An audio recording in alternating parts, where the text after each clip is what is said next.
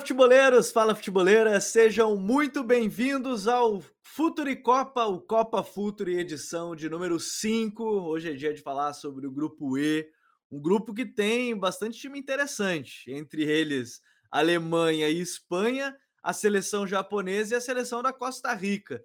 Já vai falar um pouquinho mais sobre essas quatro seleções que chegam para a disputa deste grupo, que promete ser bastante movimentado. Afinal de contas, a Copa de 2018 nos trouxe uma Alemanha que patinou, caiu na primeira fase e, enfim, é um problema. Uma Espanha que está em reformulação, com seus principais jogadores sendo jovens, como Pedri, que a gente vai falar um pouquinho mais sobre ele. A seleção do Japão se preparando para mais uma Copa do Mundo. Era que em 2018, se o jogo não tivesse acréscimos contra a Bélgica, provavelmente poderia ter se classificado para enfrentar o Brasil nas quartas de final. E a seleção da Costa Rica que chamou muita atenção aí sim na Copa do Mundo de 2014, quando chegou nas quartas de final da competição, enfrentou a seleção da Holanda e a gente vai falar um pouquinho mais sobre isso. Se você está vendo esse podcast no YouTube, aproveita para apontar o seu celular para o QR Code aqui no canto da tela e fazer o download do nosso guia tático, a revista tática da Copa de 2022, onde você tem acesso em PDF de dos textos e análises das 32 seleções que disputam a Copa do Mundo. Ou então você vai no no link na descrição desse episódio ou também no comentário fixado aqui no YouTube. Hoje aqui comigo, Vinícius Dutra, ele que fez as análises da Alemanha, do Japão, da Costa Rica. Nossa querida Bruna Mendes fez a análise da seleção espanhola. Seja bem-vindo, Vini. Bora falar desse grupo E que promete bastante, promete ser bastante movimentado, inclusive, Vini. Fala, Gabi. Bora falar desse grupo, porque é um grupo bem interessante mesmo, assim, apesar de ter duas seleções é, que né, duas seleções grandes, né, que são as favoritas a, a passarem para a próxima fase é, ainda tem outras duas seleções que têm as suas, as suas particularidades, né? O Japão é uma seleção que começou mal até as eliminatórias, mas foi se ajustando e terminou muito bem as eliminatórias asiáticas e bem de uma maneira bem, bem, bem de um estilo de jogo bem definido. É, e a Costa Rica que que dessas é, é, quem é quem chegou gerando mais dúvidas, mas é uma seleção que pode é, é, se, se, apega muito na fórmula que deu certo em 2014 para tentar, uh, tentar su surpreender. Então vai ser muito interessante poder debater esse grupo. É, e a gente começa justamente falando sobre a seleção espanhola, que também protagonizou algum, algum movimento que vai ser lembrado sempre, que nas, na véspera, literalmente na véspera de começar a preparação da Espanha para a Copa do Mundo, o Julen Lopetegui assinou o contrato com o Real Madrid e podemos usar o termo de abandonou a seleção espanhola. O Hierro, Fernando Hierro, que na época era um dos diretores, comandou a seleção espanhola naquela Copa do Mundo, que foi um tremendo caos. A Espanha até chegou na, nas oitavas de final, mas foi um tanto quanto caótico a preparação da Espanha, que estava toda certa, estava num ciclo muito bom com o Lopetegui, se falava muito de uma seleção espanhola que poderia ir longe naquela Copa do Mundo, mas no final das contas a série do Lopetegui ela atrapalhou muito é, a preparação da Espanha, que nessa Copa estreia no dia 23, a uma da tarde contra a Costa Rica. A Alemanha joga contra o Japão às 10 da manhã, os dois jogos no dia 23 de novembro, numa quarta-feira. Então anote aí no seu calendário. Rodada essa que começa com Marrocos e Croácia logo às 7 horas da manhã. É uma Espanha, Vini, acho que a gente pode começar justamente por aí. É uma Espanha num novo ciclo, onde seus principais jogadores são jovens, apesar de ter uma transição, você tem um Busquets, você tem um Cook, você tem um Carvajal, você tem um Jordi Alba como titular. Os principais jogadores hoje me parecem, e principalmente nessa reta final de ciclo, jovens, né? Pedri, o Gavi sendo titular nos últimos jogos, Laporte, o Nai Simon, é, você tem um Ferran Torres jogando, o Nico Williams jogando. É uma seleção que é interessante de começar justamente por aí, né? Uma seleção muito nova e, e, não tem muito jogador daquela meia idade, né? Ou um jogador muito veterano ou um jogador muito novo, né? A seleção da Espanha que, que vem para a Copa do Mundo, né, Vini? É uma seleção que chama atenção. É, sem dúvidas, eu acho que a juventude ela faz parte né, dessa renovação que o Luiz Henrique tem comandado. Eu acho que um grande exemplo disso é, é a própria utilização do Gavi, né?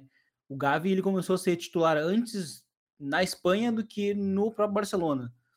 Né, o, o Gavi era um cara que mal tinha completado 90 minutos no Barcelona, ele já era titular na, pela seleção espanhola, e, e isso já demonstra um pouco do trabalho do Luiz Henrique, né?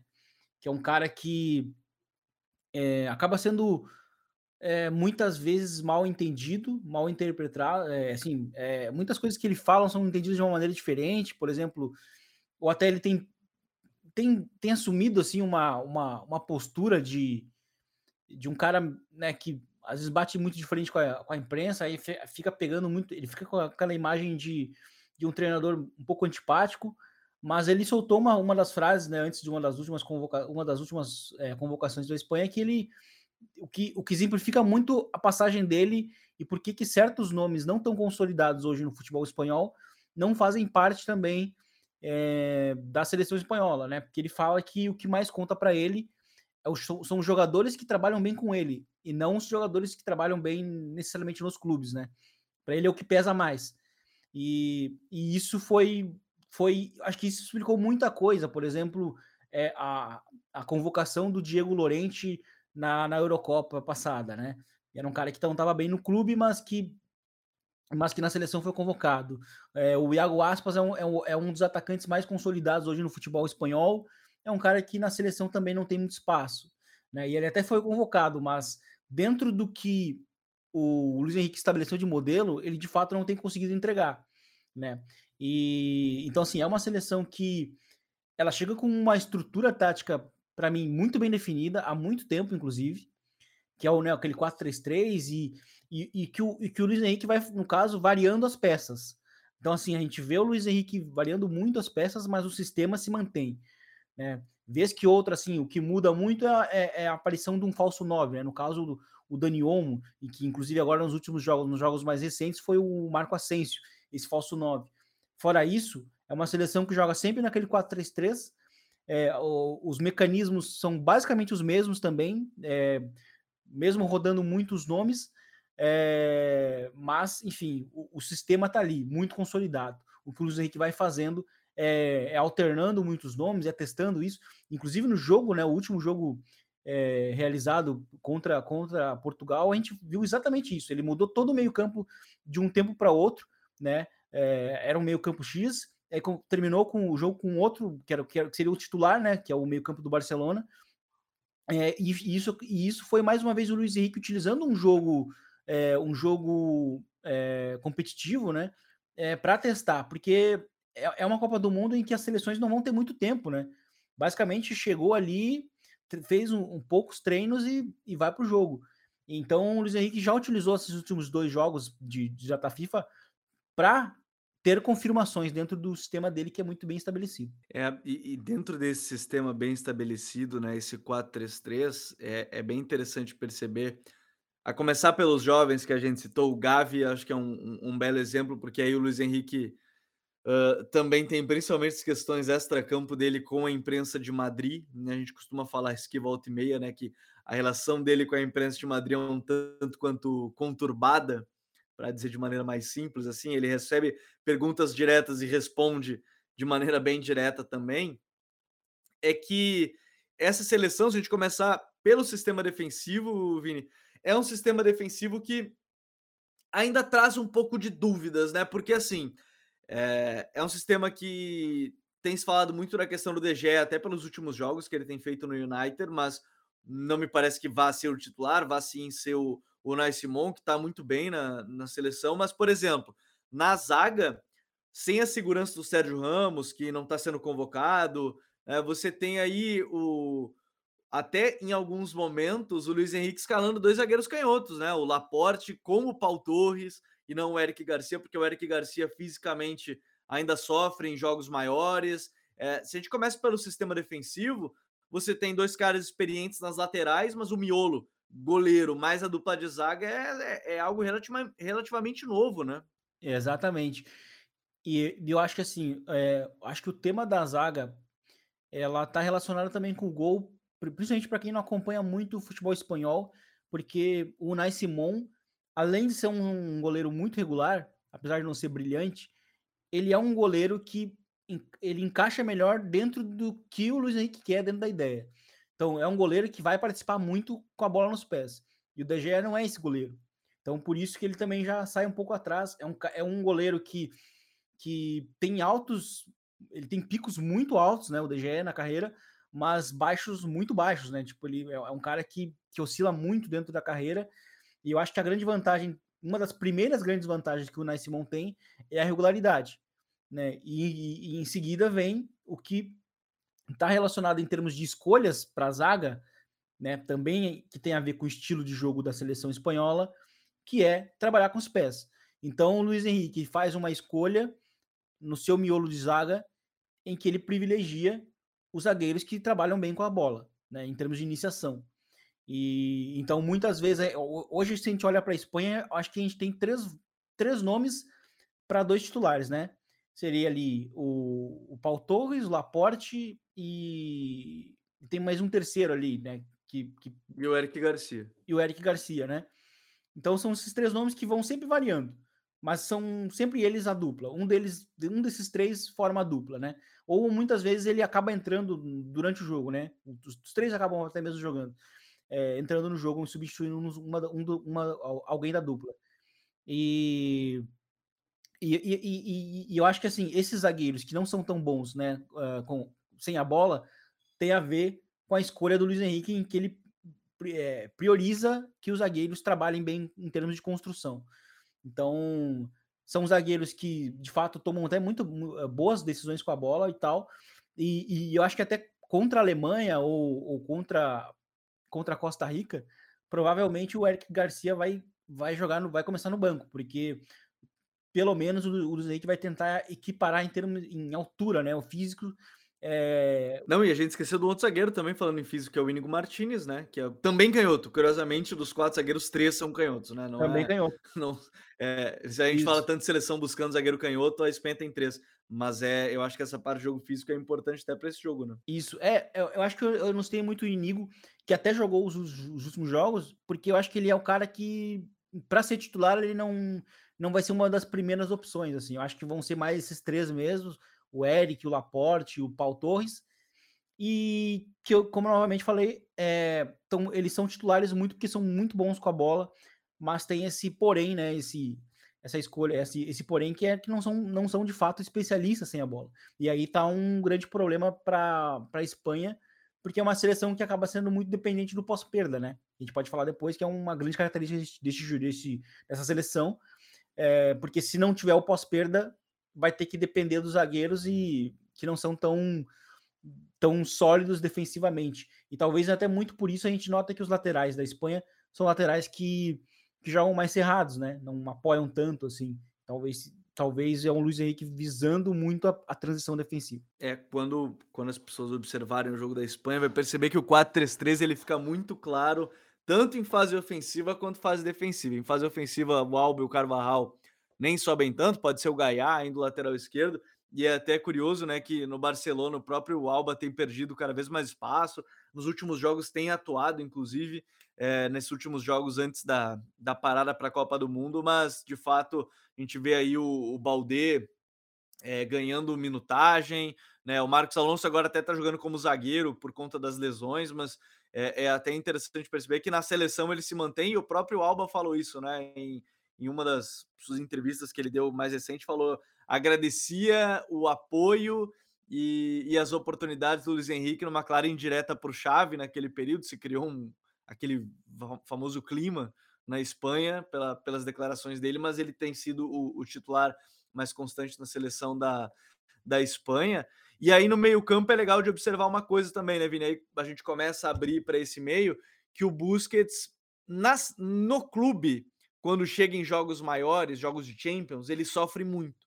A Espanha parece que ela é ainda mais moldada para tentar esconder ainda essas debilidades, talvez físicas hoje do, do, do Busquets, mas mesmo assim é, o Luiz Henrique ainda começa a testar às vezes mais o Rodri, que pode não ter o melhor passe em relação ao Busquets, não que ele não tenha um bom passe, mas eu digo em relação ao Busquets como passador, mas que fisicamente e defensivamente entrega mais. Né? Então o Luiz Henrique também tem, até nesse camisa 5, que é uma peça muito importante para o seu time, é, já talvez uma primeira dúvida, mesmo que o Busquets seja uma peça-chave desde que ele iniciou esse ciclo. É, e ele acaba sendo o Busquets, né, o cara, o cara da experiência, né, porque os dois outros interiores são jovens, né, se a gente pensa que se a gente for imaginar que Pedro e, e Gavi são os outros dois titulares, é, ele acaba sendo esse cara de equilíbrio, o cara que pelo menos tem uma carreira mais, né, mais longa, é um cara que participou de ciclos muito vitoriosos dentro, do, dentro da seleção.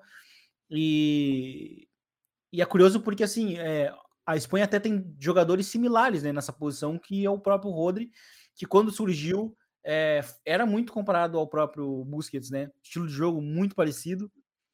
E eu acho que a grande diferença mesmo é o diferencial no passe, né? Eu acho que o, o Busquets é, é, aí nem é uma questão de demérito, é uma questão mais de mérito mesmo. O passe do Busquets é mais rebuscado, é, é, é melhor, é, mas eu acho que ele acaba né, entrando muito naquela questão da confiança do pro Luiz Henrique. Então acho que talvez nos jogos iniciais ele comece com o titular, mas a gente já viu o, o, o a gente já viu o, o Rodri é, nos últimos jogos começando como titular e inclusive terminou o jogo contra Portugal como zagueiro, né? Ele foi virou zagueiro e aí o Busquets entrou como como meio-campista. Então é, é um setor bem sólido, é, faz parte também, é, ele faz parte também desse dessa construção, né, esse primeiro nível de construção que é muito boa da Espanha e, e ele é muito importante porque é, é um complemento para o papel que os interiores desempenham é, ofensivamente, né? Porque os pontas jogam bem abertos. Então ele muitas vezes é o cara que consegue identificar o, o ponto aberto para que na sequência o interior receba por dentro já com, com o adversário um pouco mais espaçado. Então o Busquets é esse cara, apesar de né, já não estar tá mais no auge, inclusive é, tá, vive um, um, um claro é, declínio de carreira, final de carreira, né, no caso, é, mas ele é um cara que ainda consegue entregar, assim, em termos competitivos, né? Pelo menos nos jogos nos jogos médios, mas nos grandes é um cara que talvez possa acabar perdendo espaço para o Rodri, como a gente viu no, no, último jogo contra Portugal. É, o ataque até é uma situação que quando a gente começa a falar assim, é o ataque da Espanha talvez seja o que mais sofre dentro desse setor e por isso eu quero mais destacar é, uma outra situação que é ainda no meio que é o Pedri, né? Ele está na capa do, da matéria sobre a Espanha, a Bruna destacou mesmo como é, o, o cara hoje da seleção espanhola. E é bem interessante ver que isso vem desde que ele tem 17, né? Desde a Euro 2020, e agora ele tem 19 anos, ele segue sendo já esse, esse jogador, Vini. Se a Espanha quer ir bem na Copa do Mundo, eu nem coloco os, os atacantes, né? Eu coloco, e depois a gente vai debater quem é que tem mais chance nesse grupo, como é que a gente imagina. Mas se a Espanha quer ir bem nesse grupo, ela precisa fazer com que o Pedro esteja bem, né? O Pedro esteja confortável. É, o Pedro é o melhor jogador do time mesmo, é o, é o jogador mais importante do time. É, e porque até eu acho que o, o meio-campo da seleção espanhola é o, é o, melhor setor do time também. Né? Então, é, e, e, é o, também o setor que tem mais opções, né? É um setor que, além do Pedro, tem, tem o Carlos Soler, né, podendo vir do banco, o próprio Coque, é, como os, os, outros dois interiores, e ainda o Rodri como, como o 5, né, na opção ali com, com o Busquets. Mas o Pedro certamente é, o jogador, é o jogador mais importante do time. É, eu, eu, costumo, na verdade, dizer que a maior estrela da, da, seleção, na verdade, é o Luiz Henrique. Mas se tiver que destacar alguém, é o Pedro, porque ele é o cara que é, é, é um cara que já joga desde muito cedo, como a gente já mencionava no, no, no Zé Rondos, é um cara que tem uma maturidade, né?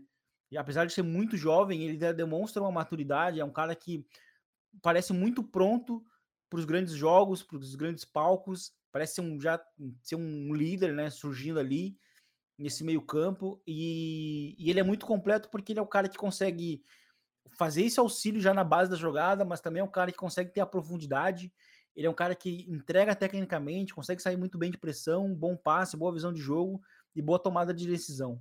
Melhor jogador da seleção da Espanha para mim. É, é, e se a Espanha quer ir bem, é, eu acho que passa muito pelo Pedri estar bem. E quando a gente fala de jovens que estão muito acostumados a esse tipo de jogo, não custa lembrar. O Gavi, o Luiz Henrique conhece desde 2014, quando ele era treinador do Barça, ele já falava dessa geração que surgiu, que vem agora, né? De Ansu Fati, do, do próprio Gavi, do Alejandro Balde, né? Que é o lateral esquerdo hoje, e que muita gente falava que poderia ser uma surpresa nessa lista, mas acho difícil porque ele não foi convocado, e o Luiz Henrique também. Apesar do Luiz Henrique gostar de algumas é, surpresas, a gente está gravando ele ainda não lançou a lista, né? Pode ser que tenha lançado a lista já quando você estiver ouvindo, mas o Alejandro Balde não me parece ser um cara que vai, vai aparecer. Nesse grupo ainda, Vini, é, para quem estiver acompanhando, além da Espanha, a gente tem que falar de uma seleção é, japonesa que sempre se tem uma expectativa, acho que dá para dá dizer assim, e, e, talvez chega num momento bem diferente né, do que foi a Copa de, de 2018, onde foi bem na Copa e aí entra naquele detalhe, talvez, da falta de experiência de alguns jogadores, porque o terceiro gol da Bélgica, quem tiver a oportunidade de pesquisar depois de olhar, é um escanteio para o Japão. O time está empatando, se eu não me engano. Eu não lembro se é o 2 a 2 ou é o 3 a 2 mas o time está empatando ou estava ganhando ainda na. E aí tenta fazer um cruzamento para dentro da área, claramente com jogadores menores que a seleção da Bélgica. Sofre o contra-ataque, vem o gol da Bélgica e aí depois a, a eliminação, mas foi claramente naquele momento uma questão mais até de experiência do que, do que qualquer outra coisa. Como é que chega a seleção da, do Japão agora, Vini, que até mudou de treinador, né? O Hajime Moriaço assumiu, ele que era auxiliar na Copa de 2018, inclusive. Como é que chega a seleção do Japão agora para essa Copa do Mundo 2022? Uma seleção mais pronta? Vem uma, uma base mais próxima é, da, da Copa passada? Uma seleção que está com mais experiência. A, a, seleção, ela, a seleção japonesa, ela vem também uma mistura de, de, de é, alguns pilares de, que, joga, que fizeram parte do grupo que jogou 2018, mas que principalmente, acho que de última hora, foi se beneficiando pela, pela nova geração japonesa que vem surgindo, né? Que é, que é uma geração de jogadores mais talentosos, né? Acho que, acho que a gente tem o Kubo como esse grande exemplo, como um cara que ele é um jogador diferente, já surgido é, no, no, continente asiático, assim, né? Nível som, talvez, né? De um cara que talvez daqui nos próximos anos ser um cara de fato um, um protagonista, né? Só que apesar ainda o som ele não é um cara, é, o som, é, o Cubo ele não é um cara que é importante na seleção. Ele basicamente ainda não é utilizado, né, como titular. Não, não chegou a ganhar esse espaço. Mas hoje a seleção, a seleção japonesa, ela foi ganhando esse esse corpo, né, em termos individuais. Acho que o Aotanaka, que é um cara que também é, surgiu como titular numa das mudanças táticas que o, que o Moniaço fez, né, o time começa o ciclo num 4-2-3-1, muito parecido, né, a maneira de, de jogar com, com 2018 ainda, com basicamente os mesmos jogadores, mas é, as eliminatórias, né, a fase final começa mal, o Japão começa perdendo dois dos três primeiros jogos, e aí o, o Moriaço começa é, a fazer alguns ajustes, né? E que, que basicamente define a escalação titular do time, imagino eu, para a Copa do Mundo, né? Que é um 4-3-3. É, aí tem o Ao Tanaka, o, o, o, Endo, né?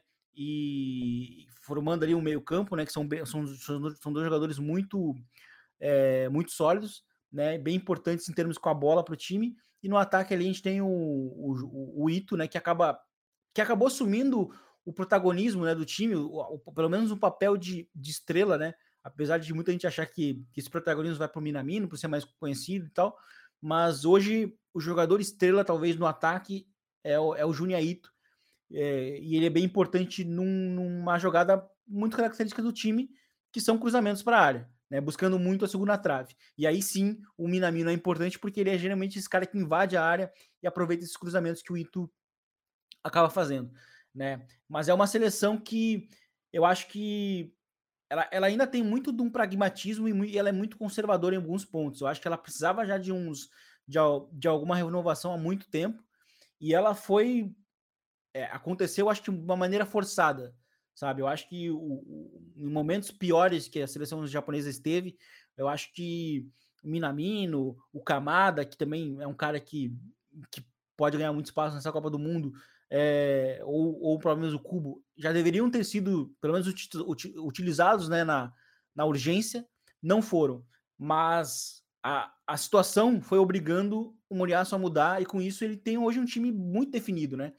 Talvez o grande azar do Japão foi ter caído num grupo com duas seleções muito fortes, porque o Japão poderia, com a maneira, com, com a forma, né, que chegou, né, com a maneira, com a é com a forma, né? Com os, os jogos recentes que realizou, é, chegou dando uma boa sensação de que poderia, inclusive, surpreender na Copa.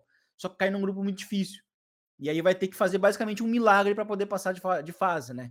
Então, enfim, deu um pouco de azar, mas a seleção japonesa hoje ela chega também, assim como a, como eu falei da seleção da Espanha, é, muito chega com um modelo de jogo muito estruturado.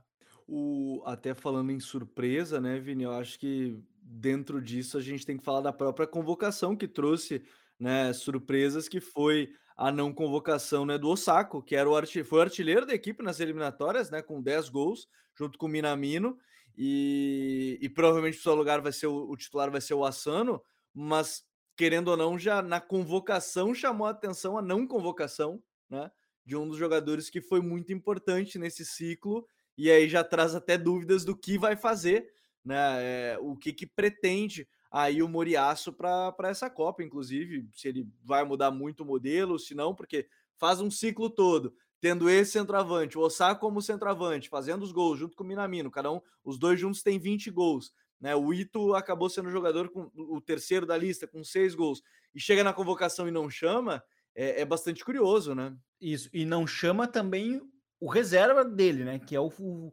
o, o Furushima, né? Que, é, que, que tem feito uma temporada boa, né? mas na seleção ainda não, não despontou. Ah, isso chamou muita atenção, né? Os dois principais nomes para nove do Japão não foram convocados.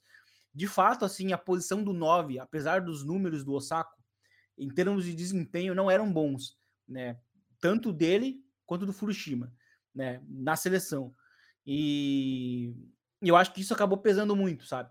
Então, acho que muito provavelmente a gente vai ver o Japão jogando sem 9, né? Porque basicamente não tem essa opção. É... E vai ter que jogar com, talvez, com, com algum outro jogador fazendo uma função de falso 9 se o 4-2-3-1 não voltar. Porque no amistoso contra o Equador, é, o Moriaço voltou a utilizar o 4-2-3-1 aí com o Kamada e o Maeda jogando no ataque. Né? O Maeda também não é um atacante, não é um centroavante. O Maeda é um velocista. E ele pode ser até muito importante é, nesses jogos grandes contra a Espanha e contra a Alemanha, buscando os contra-ataques, porque ele de fato é muito rápido. Né? E, e tendo ali o, o, Camada, que é muito bom também, é, conduzindo a bola e lançando, e além do Ito também cruzando na área, né, em transições, pode ser uma chave. Mas provavelmente eu acho que o Assano vai ser o titular, né? Eu, pelo menos a gente imagina num primeiro momento, mas eu acho que o Maeda pode ser ganhar esse espaço justamente nesses cenários em que o Japão precisa castigar em campo aberto. É, olho na seleção japonesa que promete. E, e, se eu falei que na Copa de 2018 ela acabou sendo eliminada por um lance num escanteio onde poderia ter segurado a bola, vale ficar de olho entre os dados estatísticos do Futuri Pro, que a gente colocou no próprio guia. 23 duelos aéreos vencidos, é a maior média entre as seleções classificadas durante o período entre Copas, ou seja, entre todas as seleções. Parece um, um, momento diferente dentro dessa própria característica que eu citei da Copa de 2018, mas que muda para essa Copa de 2022. Nesse grupo ainda, Vini, temos que falar da Alemanha, né? Que tem aí alguns mal maldosos dirão que o treinador da Alemanha de 2018, de 2014 volta, que era o Hansi Flick, que era o auxiliar do Joachim Löw, né, em 2014 alguns maldosos dirão que era ele o treinador, e, e, muita gente na Alemanha, eu lembro de ter visto esse debate em algum momento, que falava que era ele quem fazia a maioria dos treinos, que dava muitos trabalhos para os jogadores. No próprio Bayern se falou isso depois que ele assumiu, pelo desempenho do próprio Bayern, aí se, se voltou a esse, a esse debate. O grande fato é que a Alemanha ela chega sem um jogador que acabava sendo chave, né, que é a lesão do Timo Werner para essa seleção, Vini. E aí já começa aí algumas dúvidas, mas é uma seleção que vem em crescimento. Com a chegada do Hansi Flick, para quem estava é, observando ao longo das eliminatórias, o Joaquim Lã saiu no meio delas. Veio o Hansi Flick, nove vitórias e um empate, né? Desde que ele assumiu a seleção alemã. E, e aí você tem alguns dados interessantes da seleção que a gente pode falar ao longo, mas é uma mudança interessante de um dos treinadores que melhor trabalhou né, no futebol alemão mais recente. Né? O Hansi Flick vem de um grandíssimo trabalho no Bayern, inclusive fica a sugestão de assistir o documentário do Bayern na Amazon, muito bom documentário sobre como é que é construído esse projeto do Bayern a partir dos seus jogadores históricos, né? Eles que lideram é, os principais cargos do clube, seja como CEO, que hoje é, é, é o Oliver Kahn, enfim, outros cargos importantes são liderados pelo, pelo por esses jogadores da equipe, mas é uma Alemanha que chega em crescimento. Ela inicia o ciclo mal, né, Vini? Mas ela vem em crescimento para esse início de Copa. É. É um efeito rápido, né, de troca de técnico, é, assim como aconteceu do Hansi Flick quando assumiu o Bayern. É, e ele como treinador, talvez, talvez o grande mérito dele é, é respeitar os jogadores, respeitar processos, respeitar, acho que, é, muito o DNA do que o, o elenco tem, né, o, do que, o que a seleção tenha, e, e ele tem repetido muito, assim, a, a maneira, a abordagem, né, é, rapidamente, assim, a Alemanha conseguiu ter um, novamente, né, um, uma identidade em termos táticos, é, o que falta para a Alemanha talvez seja um teste à altura, né? Um teste a, de uma contra uma seleção grande. Aí muita gente vai falar assim, pô, mas tinha a Itália no, na Nations League e até ganhou por, por 5 a 2 Só que nesse jogo, a Itália jogou com, com um time muito jovem, né? Um time bem jovem mesmo. É, pegou a Inglaterra agora mais recente e o jogo foi meio pau a pau, né? Sofreu é, um pouquinho também, né? Foi, foi exato, foi, foi meio franco. E, e de fato, até certo ponto eu acabo concordando um pouco com, esse, com essa sentença, mas é, eu acho que assim, a seleção alemã ela ela, ela tem feito jogos que, em que ela convence em grande parte dos setores, né, defesa, meio campo, ataque. Então, e ela é bem tem, tem demonstrado ser uma seleção bem treinada, né? Voltou ali ao 4-2-3-1, o meio-campo ele é muito importante, a figura do Kimmich é, é, importantíssima dentro do time, é o melhor jogador do time também. É, tem o, o, o, o, trio né, do, do, do 4-2-3-1 talvez seja o setor onde o time mais tem opções para rodar o, o, grupo. E aí, na posição do 9, vem, vem de fato o grande problema, né? Que foi a lesão do Timo Werner, porque ele, ele é um cara que complementava muito esse trio, porque é um trio que gera muito jogo. Né? Apesar de ter um Sané que também é muito agressivo e tal, mas o Sané cria muito também agora, principalmente jogando um pouco mais por dentro, né? Porque já vale entrar na, na maneira como o time joga. O time joga no 4-2-3-1 e o lateral esquerdo, né, que é o, o, o David Raum, ele é muito importante é, fazendo, né, subindo, né, aproveitando o corredor pelo lado esquerdo, sendo né, o cara da profundidade pelo lado esquerdo, cruzando bola na área. E o Timo Werner, ele é o cara da, do, do desmarque, da profundidade, da velocidade, porque a Alemanha tem muito jogador de bola ao pé também, né? Nessa linha de três. Muito jogador de bola ao pé. Tem o Pablo Gnabry, que também é um cara que pode fazer um pouco da velocidade, mas recebe. O, Sané tem jogado muito na entrelinha, é. né, com o Nagelsmann agora no Bayern. Voltando à origem dele, porque ele, ele, o Sané, quando surge, ele é um segundo atacante que joga por dentro. E aí no City ele começa a jogar, começa a jogar aberto. No, na, no retorno do Bayern. Também. E ainda era mais jogando ah. pelo lado direito no Schalke, né? Depois ele no, é. no City ele vai pro lado esquerdo para virar aquele ponto aberto para gerar jogo, né? É. E aí agora com, com, com o Nagelsmann, ele tem jogado muito por dentro, né? É, e na seleção alemã também, né? Um sistema muito parecido com o do Bayern, né? Em termos de utilizar o ponta que vira o, o, o lateral esquerdo, que na verdade vira um ponta na fase ofensiva, né? E, e, e, o Sané tem jogado mais por dentro, tem construído muito ali com o Miller. E se a gente olha também o ponta pela direita, que também pode ser uma opção, é o, é o Hoffman, né? Que também é um cara também de passe, de distribuição. Pode jogar também como lateral direito, foi utilizado nos últimos jogos mas eu acho muito difícil, porque eu acho que a Alemanha hoje ela depende do lateral direito ficar como um terceiro zagueiro na transição defensiva, né? Porque o Tilo, o Tilo Keller, né, é, tem sido utilizado como esse, como esse lateral barra zagueiro pela, esquerda, pela direita, e ou também o Klosterman, né? também pode fazer essa função híbrida. E, é, é, e ela é importante justamente na hora da perda, né? Porque a Alemanha tem, tem, uma, tem uma estrutura com bola que é, é inevitável que o time é, não fique exposto se superar após perda, né? Então precisa ter pelo menos três jogadores ali para defender em campo aberto, porque se, se tiver o Hoffman, como foi o caso num dos jogos, últimos jogos, o time vai ficar muito exposto e vai lembrar muito a Alemanha da de 2018, que talvez só chegou muito exposta porque não teve a Alemanha naquele período né, de, de Copa 2018, em que chegou teoricamente melhor que em 2014, ela, ela, ela ficou numa zona de conforto tão grande com, com aqueles grupos de, de eliminatórias né, que teve, porque a Alemanha basicamente não perdeu nenhum jogo oficial entre as Copas, né? Assim, a gente contabiliza ali as, as eliminatórias. E aí chegou sem ser muito testada. E aí, quando chegou na Copa, né, pegou duas seleções muito competitivas que, que castigaram essa transição. Com transições fatais. É, com transições fatais. Né? Só que o, o talvez o grande, o grande ponto para a Alemanha foi a, o surgimento da Nations League, porque faz a Alemanha jogar jogos competitivos. Né? Não as, nem sempre com as melhores seleções, as top do mundo, mas faz jogar jogos que valem coisa, valem algo, né? E, e, isso fez o Hansi Flick se preocupar com a transição defensiva. Então faz a Alemanha ser hoje ser, um, ser uma, uma seleção mais sólida em termos defensivos, assim. Uma a, a, o grande o grande é, a grande incógnita para a Alemanha é quem vai formar a dupla de zaga. Se é o Sully, se é o Rudiger ou se é o Schlotterbeck, né? Uh, o Rudiger não foi não tem sido utilizado, né, recentemente, mas o Sully inclusive poderia ser uma opção para ser o lateral direito, ser esse lateral que vira zagueiro e o Rudiger e o Schlotterbeck serem utilizados também como dois zagueiros titulares. Pode ser uma opção, acho que pode acontecer, ou se não, num sistema com três zagueiros.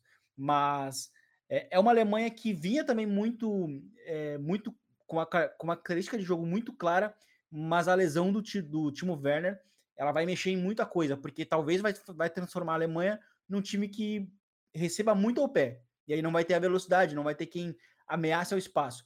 Provavelmente é, eu acho que o, o, o Havertz vai ser utilizado como falso 9. É, e essa possibilidade, porque muita gente tem a imagem do Timo Werner como o atacante que perde os gols, mas talvez ele não tenha tido o melhor momento da carreira no Chelsea, e mesmo assim, mesmo assim, cabe olhar também, por exemplo, pesquisar ali, ah, olha o gol do Chelsea na final da, da Champions contra o City. O Werner, num simples movimento de sair da área, ele atrai marcadores e deixa o caminho aberto para o Kai Havertz sair na frente do Ederson, é que ele era muito importante para a Alemanha nessa, nessa questão de velocidade que o Vini cita, e isso é, é talvez o ponto, não é nem porque. E mesmo assim, ele foi o artilheiro do time nas eliminatórias junto com o Gnabry e o Gundogan, com cinco gols.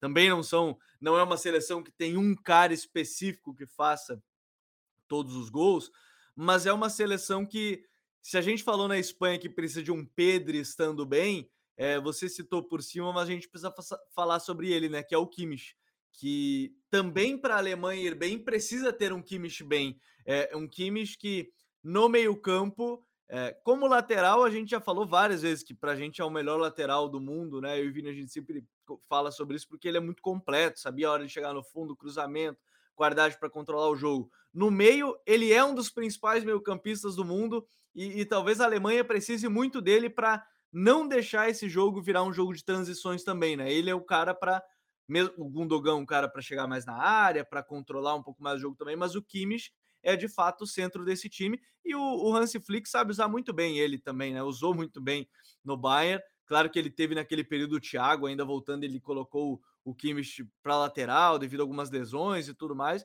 mas ele sabe usar muito bem o Kimmich para ser esse controlador no meio, né, Vini? Sim, e o Hansi Flick de fato entregou o time para ele num termo né, bem alto, assim, porque ele, ele é claramente o jogador mais importante do time, assim, a saída de bola, né, uma saída muitas vezes um 3 mais 2, mas o Kimmich é o primeiro, é a primeira opção, né, entre para os zagueiros, né, porque ele, ele é um cara que consegue jogar curto, consegue fazer as inversões jogando né, na, na meia direita para o lateral esquerdo, né, o, o Raul em, pro, em projeção. Ele é o cara do controle para manutenção eh, da, da posse. É o cara que vai talvez encontrar ali o, o Thomas Miller entre linhas, o, o, o, Sané, que a gente está falando, e o Musiala também. O Musiala é um cara que vai chegar ganhando. É, a gente nem citou o Musiala também, exatamente. Isso. O Musiala é um cara que vai ser bem importante. A gente pode até falar um pouco depois, porque ele vai ser importante justamente porque ele, ele com a saída do Timo Werner, do Timo Werner, né, no ataque, ele é mais quem vai. Ele, ele é talvez o mais beneficiado disso, né? Então, é, o, o, o Kimmich é importante justamente por isso, porque ele é um, ele, ele é um meio-campista completo. Né? É o cara que eu, como eu citei, é o cara da bola longa, é o cara que consegue jogar curto, é o cara que pode encontrar jogadores entre linhas, e ele é muito importante também na bola parada, né? Ofensiva. Então, é bem importante nesse sentido. Como eu disse, é, a Alemanha ela também pode variar muito numa saída 3 mais 2, por, quando vai jogar ali com, com Gundogan, né? Daí tem Kimmich e Gundogan juntos jogando no meio, e é muito controle, né? Muita posse. Mas também pode variar e ter um meio-campo mais complementar com o Goretzka, que é até bem mais importante em termos de defensivos, porque ele pode ser um cara importante na, na pós-perda, mas também pela chegada. Né? Outro cara para se aproveitar muito da bola longa do Kimmich. Né? Então, Hoje, a seleção alemã passa muito pelo Kimmich. Ele é certamente o epicentro do time em termos ofensivos. É, o Kimmich deve ser aí o principal jogador, ou um dos principais, e o jovem Ramal Musiala, também a gente precisa citar ele porque ele se tornou um jogador muito bom, não, não se tornou um jogador muito bom, se tornou um jogador muito importante, era essa palavra, acho que ia ficar melhor, para esse Bayern pós saída do Lewandowski, né, Vini? É, esse é um jogador que a gente tem que ficar de olho, de repente, até como surpresa para essa Copa, não começando agora, mas de repente, segundo, terceiro jogo, se ele começar a jogar bem, pode ser um, um cara importante. Eu acho que ele pode ter um impacto vindo do banco, é, ou também já sendo titular, porque, como eu disse, é, provavelmente o time, o Kai Havertz vai ser o falso 9. Ele sendo o falso 9, vai abrir uma vaga ali na, no trio de meias, né? Sendo que o lado direito já é o lado em que não está muito definido. Então, podem acontecer duas coisas: ou o Musiala jogar na direita, ou o Musiala jogar como é, jogar como 10 e o Milan jogar na direita, né? Para ele estar tá sempre muito por dentro e os três ali se né, combinarem muito por dentro, né? Sané, Musiala e o Thomas Miller. Então, o Musiala é um cara que, assim como a gente menciona muito, né, no, no código euro, a questão do Gabi Jesus estar chegando em uma forma muito boa na Copa do Mundo, é, o Musiala ele é um cara que vai chegar muito bem na Copa do Mundo, né? Jogando regularmente, também não era um cara para inicialmente ser titular, mas foi jogando tão bem é, no Bayern em que ele se escalou como titular, né? E hoje não tem, né? Hoje, até quando ele não joga, o Bayern de Munique tem tido alguns problemas, né? O Bayern de Munique oscilou ali no início da temporada, nos, nos momentos em que ele não estava jogando como titular. Agora voltou e o time voltou a voar de novo. Então, assim, ele é muito importante e ele é muito versátil. Pode jogar em qualquer uma das três, né? Da linha de 3 ou 4-2-3-1, ou também pode jogar como meio-campista ao lado ali do, do, do Kimmich. Mas, é, mas na seleção, ele vai ser o cara para jogar no, no, trio de meia, no, no, trio de meias ali. E eu acho que é um cara para ser um dos favoritos, sim, a ser uma das é, revelações da Copa ou também uma das sensações. É, tem que ficar de olho no Musiala. Tô com a impressão que pode ganhar minutos importantes para durante essa Copa do Mundo. E fechando esse grupo, Vini, vamos falar dessa Costa Rica que uh, a gente até comentava enquanto você escrevia no guia sobre, sobre a, a, Costa Rica, que talvez ela dependesse de um Keylor Navas estar inspirado como foi em 2014, mas a gente utilizou o, o meme, com o perdão do, do trocadilho, o meme do Memo Ochoa, de ter nível em Copa do Mundo absurdo, de ser o goleiro que, no caso do show, a gente brinca que aparece sempre só na, na Copa, defendendo tudo e mais um pouco, mas na própria capa já tá, né? Keylor Navas talvez seja essa peça-chave para uma seleção da Costa Rica que tenta se rejuvenescer, né? É. É uma seleção, começando, justamente por, por esse, por esse último ponto que você citou, tenta é, mesclar a, ju, a juventude né, com os pilares que fizeram parte da campanha histórica em 2014 né, no Brasil. Então tem muitos remanescentes, né? O Keylor Navas, o Oscar Duarte, o Trejo, enfim, o Borges, né? O Celso Borges, enfim, o próprio João Campbell, que na época era um jogador jovem, né? Hoje já é veterano. E é uma mescla de jovens jogadores que surgiram também recentemente, como o Anthony Contreras, o Jefferson Benetti, né? São dois jogadores jovens que vão ser titulares. É, mas, apesar de tudo isso, é, o estilo do jogo do time condiciona ter um Keylor Navas bem, Né? Ele é a chave do, do, sucesso da, da, da Costa Rica. É a chave do time conseguir surpreender ou não na Copa do Mundo de novo. Né? Porque é um estilo de jogo muito defensivo. É, a gente comentava é, sobre isso, é uma das, é uma das, é, das seleções que se classificaram pela CONCACAF, é que tem a menor, o menor índice de posse de bola, né? independente de quem esteja enfrentando. Foi assim é, contra a seleção da Nova Zelândia na repescagem. E é uma seleção de repertório até bem, bem, bem curto, assim, né? Então é uma seleção que utiliza muito a bola parada como um recurso e os cruzamentos e depende muito das transições. E aí são transições que dependem muito de uma autossuficiência dos seus atacantes, né? Seja o Joel Campbell, o Benetti ou o Contreras, né? Porque eles vão estar muito lá atrás e eles vão ter que conduzir, às vezes em situações é, de inferioridade numérica, e vão ter que construir meio que sozinhos os lances, né? Em, em termos de condução, né? E para isso, para sobreviver a isso, vai ter que ter o goleiro, né? Que é o que é o que é o, que é o Keylor Navas, porque a defesa, apesar de ser é, é uma defesa que joga num bloco médio baixo, é uma defesa que cede espaço, né? A entrelinha acaba, acho que se a gente for pegar o nível seleção, né? Principalmente contra dois adversários como Espanha e Alemanha, que tem jogadores que podem punir essa entrelinha, é, é, é uma seleção que vai, gerar, vai ceder esse espaço e que, que isso vai significar ao adversário chance de gol.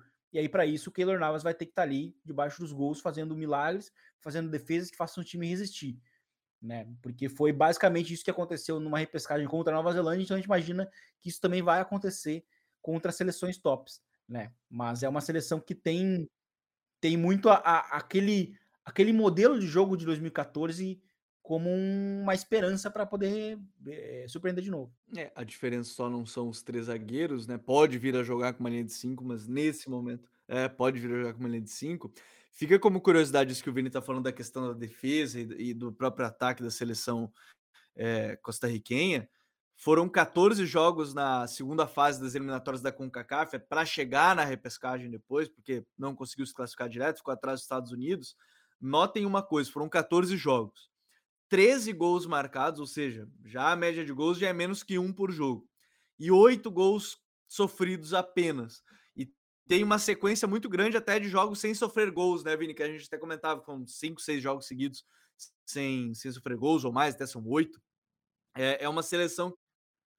É, ou seja, é uma seleção que se defende, mas o ataque, pô, geralmente uma seleção que se classifica, se classifica com pelo menos a média de um gol por jogo. Seleção da Costa Rica, não, nem isso, nem é uma média de um gol por jogo. E em termos defensivos, vale destacar também que são oito recuperações no terço final, né? No caso, no campo adversário, é a menor média entre as seleções classificadas. Ou seja, quando vai recuperar a bola, já recupera no seu próprio campo, não tenta recuperar a bola lá em cima, sabe da, dentro das suas é, capacidades o que o que acaba fazendo. Então, é, é, bem interessante perceber que, de fato, é um modelo que vai buscar transições e, e pode punir com essas transições ou um jogo mais direto. Vini, acha que para esse grupo dá para fazer isso com a seleção, a seleção costarriquenha consegue de repente aproveitar dessa forma ou pode ser o famoso caso do grupo de tentar arrancar empates heróicos contra Espanha e, e, e Alemanha e aí fazer um jogo mais de igual, de repente, contra a equipe do Japão. Ah, acho que se a gente olha para embates de jogo direto, em que o time vai certamente utilizar o jogo direto, se a gente olha para a Espanha, né, que não tem zagueiros físicos, né, conversa com o Eric Garcia que a gente falou lá. É, se a gente olha para o Japão, é, provavelmente são jogos em que o, jo o Joel Campbell vai ser muito importante no jogo direto. Né? E, é, e é importante a, a presença dele, porque antes ele era um atacante é, né, em 2014 era o atacante de profundidade. Hoje ele é o cara do apoio, né? E o Contreras, quando joga com ele, é o cara da profundidade. É, eles mesclam muitas vezes, mas na maioria das vezes o Campbell hoje é quem tem que descer para apoio para criar jogadas. Então, o, se, se, a gente for ver o time, o time da Costa Rica hoje com a bola, iniciando com bola, é, quando não numa transição, muitas vezes vai construir pela esquerda ali com o Brian Oviedo, outro cara remanescente de 2014, né? É, que, que é um cara de bom passe e que encontra muito bem ele entre linhas ou encontra ele no, no, na, no, jogo, no jogo direto. Então, o, o, o ponto-chave vai ser aí o jogo direto e a autossuficiência para poder castigar o adversário em situações em que ele vai, eh, em que o time vai estar tá lá muito atrás, vai estar, tá, por exemplo, a 30, 20, a, a, a 80, 70 metros do gol. Né? Vai ter que transitar tudo isso. Vai estar tá muito lá atrás. Então vai depender muito disso. E, e, o time de fato tem jogadores bons nesse sentido, né? O próprio João Campo é um cara para isso. Ele é um cara que tem toma boas decisões hoje lançando jogadores e o Contreras é, ele é esse cara, né? Além do Gerson Torres que, que, que também tem essa capacidade. O, o Jefferson Benetti, o Jefferson Benetti, ele, apesar de ser muito jovem, tem 18 anos, ele é um cara que cruza a bola na área também. Então ele é um cara de muito rápido na condução. Então o time tem essa arma para poder castigar na transição, sim. Mas, mas novamente, né? Vai depender de jogadas de execução técnica muito difíceis, estando lá atrás, começando a, a 70 metros do gol adversário. Isso. É aí que fisicamente vai ter que estar tá bem e vai ter pouca chance, né? O grande detalhe acho que é isso, o aproveitamento vai ter que ser muito alto em poucas oportunidades de gol que, que serão criados. Agora, Vini, quando a gente fala de classificados ou possíveis classificados, me parece muito difícil fugir de Alemanha e Espanha, porque são seleções tecnicamente melhores. Então, talvez a pergunta que eu faça é justamente se, por exemplo, a, a, o Japão pode vir a surpreender, o Japão pode conseguir puxar uma, um, um, conseguir pontos importantes, mas mesmo assim eu não consigo ver. A Espanha é uma seleção muito segura. Né? Pode não ser a melhor, o melhor momento do mundo da seleção espanhola, mas os resultados falam por si. Né? O próprio Luiz Henrique postou nas suas redes sociais, seu Twitter. Né? É, é, maravilhoso. Da, ele adora fazer isso, né? Porque ele tem essa, essa briga dele com, com a imprensa, ele, ele, ele tem tudo separado, cartas na manga lá e tal. Ele postou dos resultados, porque é uma seleção muito nova, né? E aí você tem final de semifinal de Euro, final de Nations, né? Então, assim, você tem uma seleção que acabou tendo resultados importantes para o processo de reconstrução. Então, não consigo imaginar fora da, da próxima fase. É, mas como é que você imagina? Acho que o Japão pode surpreender ou é muito difícil fugir desses dois de Alemanha e Espanha para uma próxima fase? É muito difícil. Eu acho que o Japão poderia surpreender em outro grupo, mas eu acho que assim é muito difícil. É, os matchups não são bons para nenhum dos dois, é, né, dos dois underdogs no caso, Costa Rica e Japão. É, e, e, assim, tem um agravante de que o seguinte, né? Hoje a, a Espanha ela é uma seleção que pode ser muito criticada, o Luiz Henrique convoca jogadores questionáveis, mas como você bem disse, os resultados estão aí, e eu acho que um grande fator para a Espanha é que ela é uma, é uma seleção hoje que compete, e ela pode ir muito longe na Copa porque ela compete, né? Ah, foi esteve muito próxima de eliminar a Itália, que foi campeã da Euro, né, numa semifinal. Foi para uma final de, de Nations League em, em, que começou na frente contra a França e agora foi de novo para um é um para uma para o Final Four, né, do da Nations League. Então assim, é uma seleção que entrega. Pode não ser brilhante como antigamente, pode não ter, né, tecnicamente aqueles jogadores de, de 2010, mas é uma seleção que, sabe que tem tem tem tem algo diferente, né, em termos competitivos. E a Alemanha é a Alemanha, né? Tem uma tradição muito grande em Copa do Mundo. É, dificilmente vai mal em Copas do Mundo. Foi mal na, em 2018, né? Eu acho que é a grande exceção. E é uma seleção que precisa dar uma resposta, né? Pelo que aconteceu em 2018. Então acho que é muito difícil que que tenhamos aí uma, uma surpresa no grupo, a não ser que aconteça lesões assim de última hora e né, tenha ter um alinhamento de planetas muito forte ali, porque acho muito difícil, né? Mas eu acho que o Japão, ou até mesmo a Costa Rica, se estivesse em outros grupos, poderiam surpreender. Mas os matchups, justamente contra essas duas seleções, são meio injustos. É, e me parece que vai acabar pendendo para essas duas seleções. Lembrando, você pode apontar o seu celular para o QR Code aqui no canto da tela ou no link da descrição desse episódio para baixar a nossa revista digital Guia Tático da Copa do Mundo de 2022, análise em texto de todas as 32 seleções que disputam a Copa do Mundo. Vini, sempre um prazer. A Copa está chegando, está todo mundo bastante ansioso e tem bastante coisa para a gente analisar ao longo da Copa do Mundo aqui no, no Futuri Copa. Foi um prazer, Gabi. Copa chegando.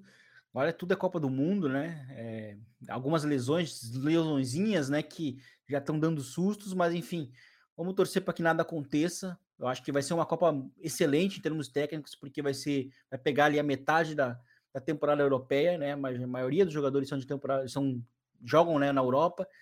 E, enfim, foi um prazer e até a próxima. Futeboleiros e futeboleiros, muito obrigado a todos que acompanharam Futuri Copa, edição de número 5. Você pode voltar alguns episódios e acompanhar a análise de todos os outros grupos com os analistas que escreveram sobre as equipes que estão dentro do grupo A, B, C, D e assim por diante da Copa do Mundo de 2022. Um grande abraço para todo mundo e até a próxima. Tchau!